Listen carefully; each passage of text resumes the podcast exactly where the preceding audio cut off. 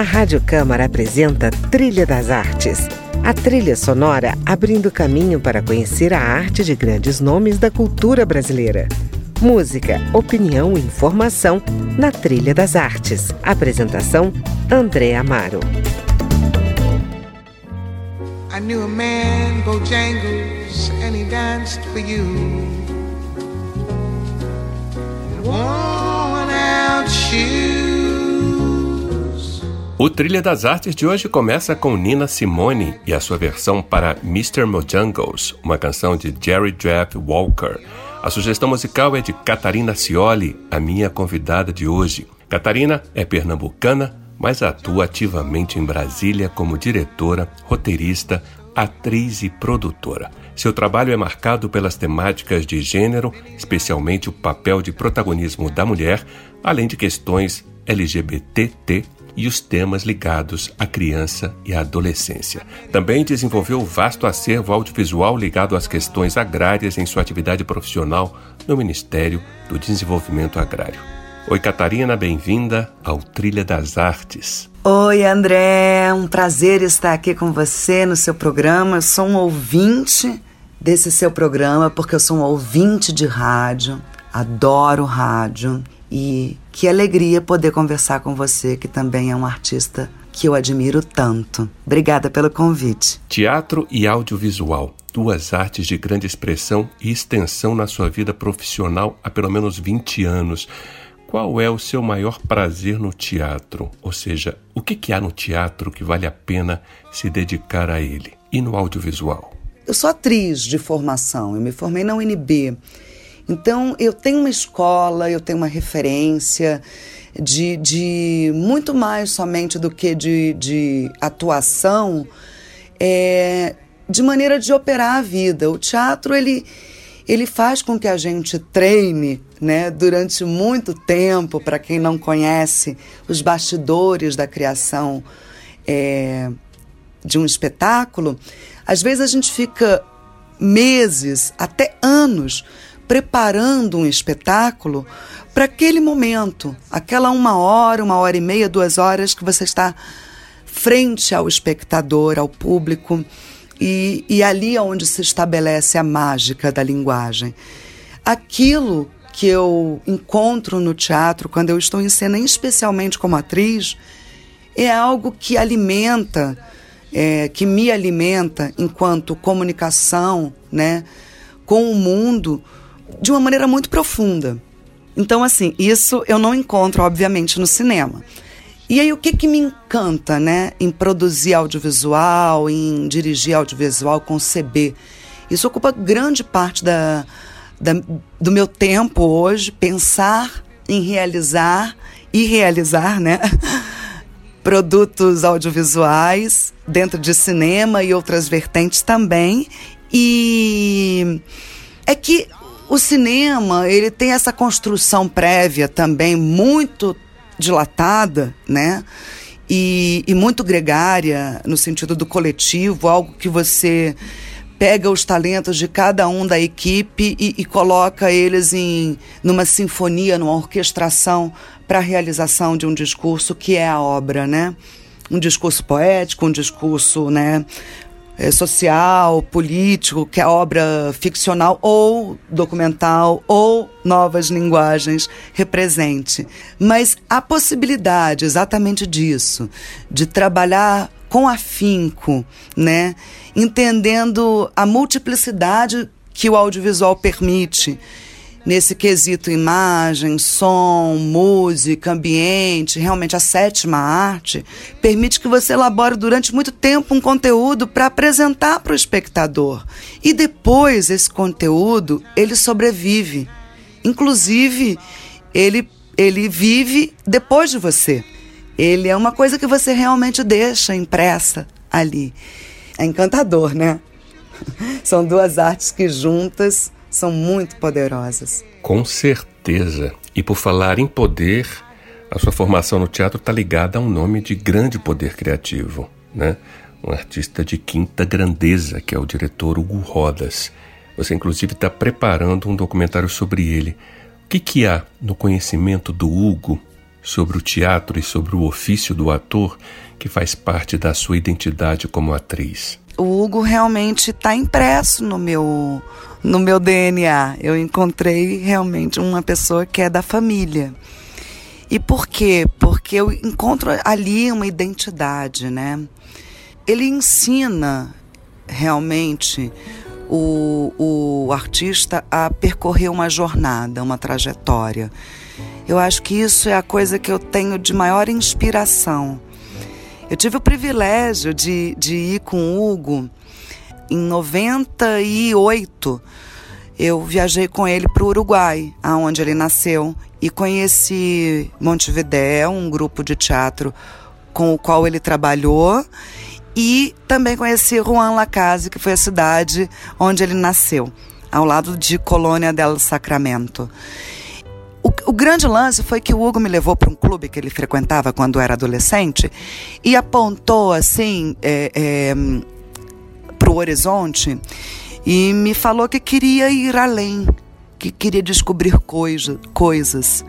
Eu acho que eu tenho essa, essa grande identificação com, com a pessoa Hugo que invade esse ser artista.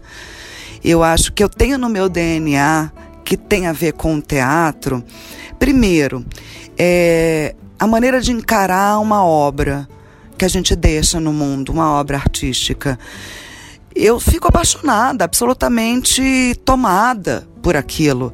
Então, muitas vezes eu me, eu me excedo no tamanho que isso tem na minha vida prática, na minha vida íntima eu trago esses meus sonhos para dentro de casa, eu não consigo definir muito esse ambiente criativo de mostrar para o espectador e privado de, de desconectar. Não, a arte está presente na minha vida íntima, todo dia, na música que eu escuto, em como eu cozinho, na maneira de eu limpar minha casa. Ainda mais hoje, né, em tempos de pandemia, a gente vê isso de uma maneira muito expressiva, né?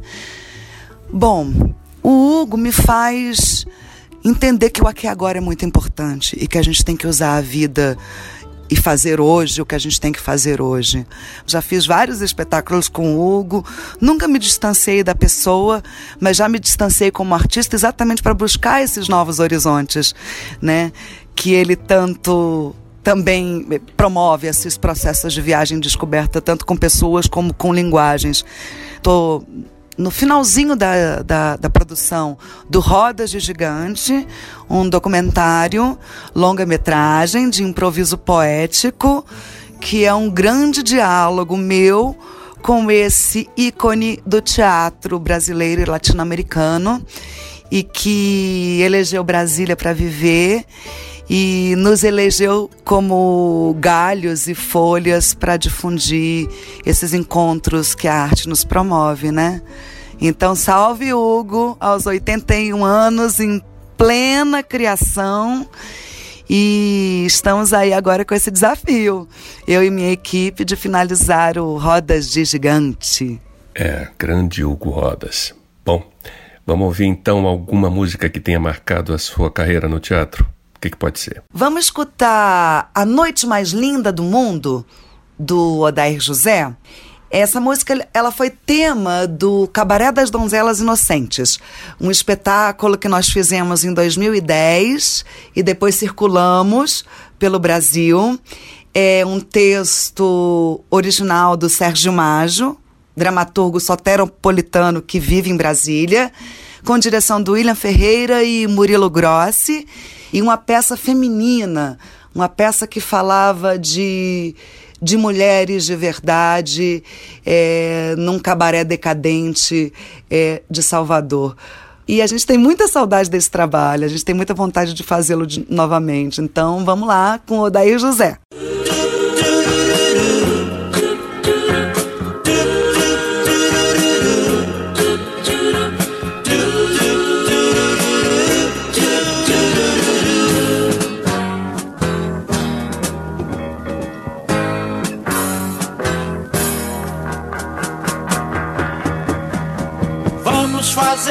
dessa noite a noite mais linda do mundo. Vamos viver nessa noite a vida inteira num segundo. Felicidade não existe. O que existe na vida são momentos felizes.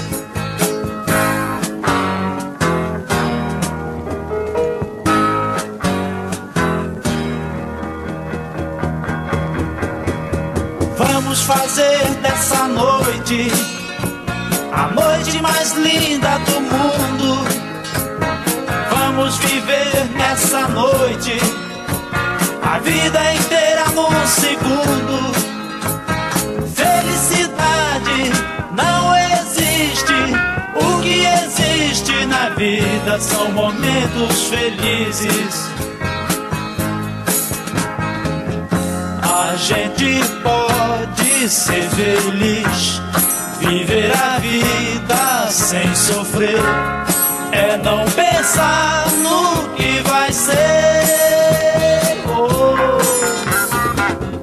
não me pergunte se amanhã o nosso amor vai existir. Não me pergunte, pois não sei.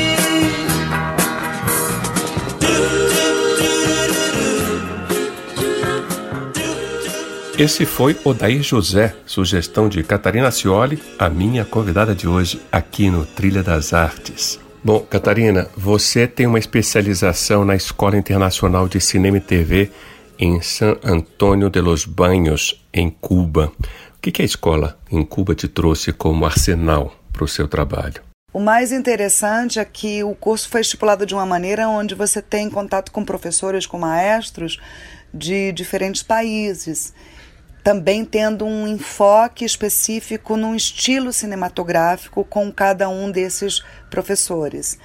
Então, é, na verdade era uma loucura, era uma gincana, porque a gente estudava o dia inteiro e tínhamos que realizar como era uma, um, um, laboratório prático, nós tínhamos acesso a, a uma estrutura que a escola, que o curso nos proporcionava. É, nós tínhamos acesso a atores cubanos, que foi uma experiência incrível dirigir nos meus 12 exercícios na escola. É, por vários exercícios eu elegi trabalhar com, com atores, né? É, mas também nós tínhamos acesso a diretor de fotografia e a diretor é, captação de som, né? Um técnico de som. Então, a gente tinha como exercitar essas incursões, né? A partir da, da, das temáticas da semana. Foi incrível. Eu, eu, eu não vou me esquecer jamais é, de ter estudado com a Norma Angeleri, que, foi, que é uma professora de Buenos Aires, que é uma preparadora de ator. É, foi muito especial para mim. É, fora outros professores e maestros, mas eu vou destacar essa em específico porque tive uma afinidade com o trabalho dela, que também transita na linguagem cinematográfica e teatral. Fora a escola, né, tem todo o contexto. A gente está nos arredores de Havana, na, na Escola Internacional de San Antônio de los Banhos, é, nessa, nessa mesma escola, no espaço da escola, você tem. É uma zona rural, você tem plantio dos alimentos que você consome. É, você fica vivendo na escola, no seu apartamento, ou individualmente, ou vivendo junto com outros companheiros. Importante enfatizar que é uma escola que, que agrega é, realizadores do mundo inteiro, e não só para diretores, mas, é, mas você tem aulas para especializações em som, em, em direção de arte, em edição, é, tem escrita de documentário, tem talheres de roteiro. Então, assim, eles têm um, um espectro muito grande de, de cursos livres específicos para nossa de produção, produção executiva, que é fundamental no cinema. Eu, eu, tive uma visão assim muito muito bonita de Cuba e da minha experiência lá, né? Então eu voltei com essa pegada também latino-americana, claro. Já tinha essa paixão pela minha experiência profissional, de, de, de ter tido umas andanças muito especiais pela América Latina para realizar produtos e também para viajar e para passear, mas a experiência em Cuba ela ela não é só a escola, mas é o estar ali e, e, transitar por esse por essa ilha que tem que esse povo que tem tanta garra, né, e luta e é tão genuíno e construiu bases para gente assim culturais impressionantes. Maravilha. Bom, seguimos com que música agora? Bom, para relembrar minha estadia em Cuba, eu queria citar o 13, que fez parte das minhas, das minhas deliciosas festas na Escola Internacional de Cine e Televisão de San Antônio de los Banhos e também celebrar essa grande homenagem à América Latina nessa canção Latina América.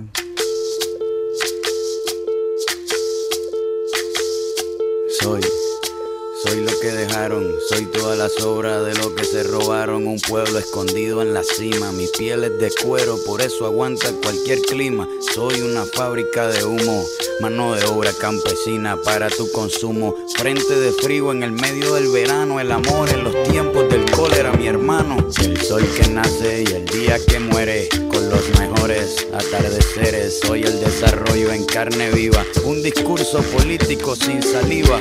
Las caras más bonitas que he conocido. Soy la fotografía de un desaparecido, la sangre dentro de tus venas.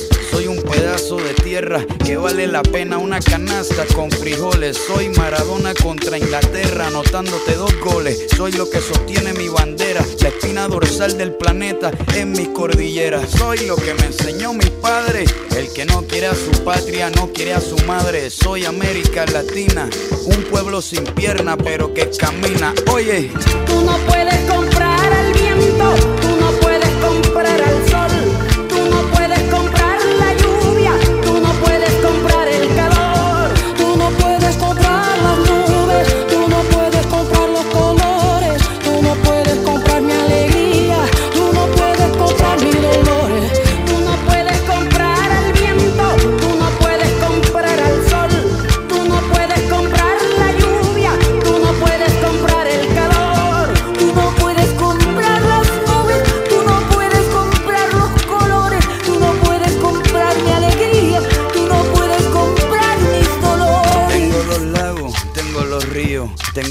pa' cuando me sonrío, la nieve que maquilla mis montañas. Tengo el sol que me seca y la lluvia que me baña, un desierto embriagado con peyote, un trago de pulque para cantar con los coyotes, todo lo que necesito.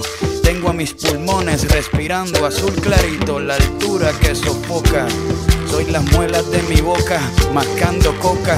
El otoño con sus hojas desmayadas, los versos escritos bajo la noche estrellada una viña repleta de uva, un bajo el sol en Cuba. Soy el mar Caribe que vigila las casitas, haciendo rituales de agua bendita, el viento que peina mi cabello. Soy todos los santos que cuelgan de mi cuello, el jugo de mi lucha no es artificial porque el abono de mi tierra es natural.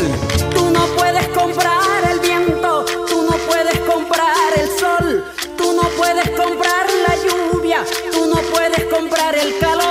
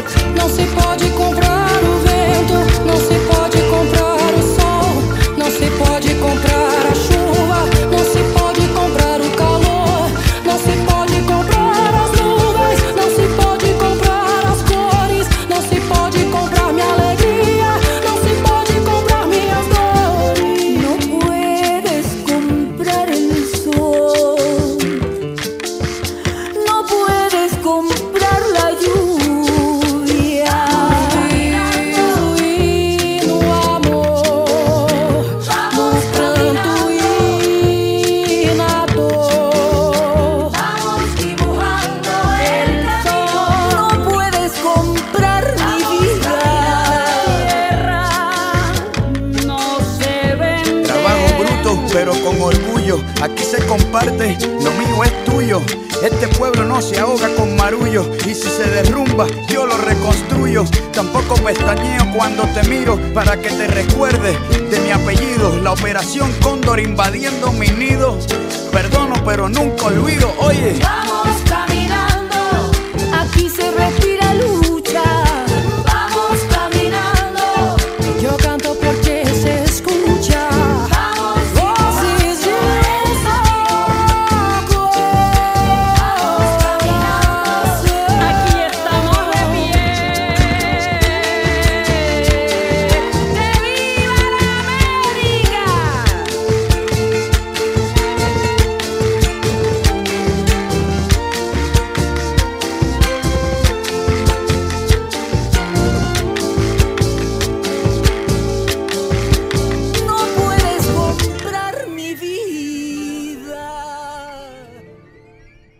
Essa canção é um verdadeiro hino.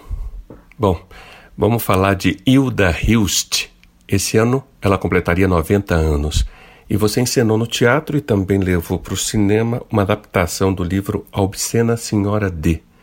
O livro conta a história de Ilé, que após a morte do seu amante se recolhe ao vão da escada para falar do tempo. O que, que há na literatura de Hilda Hilst, ou nessa obra especificamente, que te atraiu? A minha história com a Hilda, com a literatura da Hilda Hilst, é um caso de amor que hoje já, já é antigo. Eu conheci a obra da Hilda Ampassan na universidade, mas me confrontei com ela efetivamente em 2000 através de, uma, de um convite para integrar o elenco do Cartas de um Sedutor, né? direção do William Ferreira e Genilson Putinelli. Esse encontro ele resultou um grande presente que foi ter ido conhecer a Hilda Rios. Nós passamos, a Hilda já nessa época não recebia mais visitas, era uma escritora muito especial, muito criativa, pungente e excêntrica. Então, nessa época, ela já estava muito tempo isolada na Casa do Sol, nos arredores de Campinas, sua chácara não recebia muitas visitas, mas topou nos receber. E desse encontro, eu na verdade acabei não fazendo esse espetáculo, mas me confrontei com a literatura da Hilda de uma maneira que queria que aquelas palavras poéticas estivessem é, na, na, minha boca, né, na minha oralidade. Eu, eu, de alguma maneira, eu comungava com as angústias de Hilda Hilst, e, e, e isso se tornou muito claro quando eu optei com William Ferreira por montar a, a Obscena Senhora D, uma adaptação para teatro. Nós estreamos em 2006 e desde então é, é, eu tenho uma relação muito grande com essa obra, isso já tem 14 anos, mas eu não estava ainda saciada, então eu é, busquei condensar essa obra literária, que foi adaptada para teatro, também em um curta-metragem. Mas a história com a Hilda é incrível porque ela tem, ela versa muito, né, desse desse estar aqui na Terra, a necessidade de estar bem. Na, a Obscena Senhora D, em específico, fala muito sobre isso, né? Ilê, que é o alter ego da Hilda, que é a personagem principal do, do texto, né? Ela está buscando a compreensão é, do divino. Ela não entende essa, essa vivência cotidiana, corpórea é, e banal. Então ela quer sacralizar, né? ela quer o religare. Só que ela não sabe como encontrar Deus. E ela se isola num vão de escada da sua própria casa e começa a buscar Deus em coisas pequenas, em, e é isso, ela, não consegue conviver com estar presente, fazer um café, pegar flores, é, dizer que está bem, está bem. Como assim está bem? Estamos todos morrendo.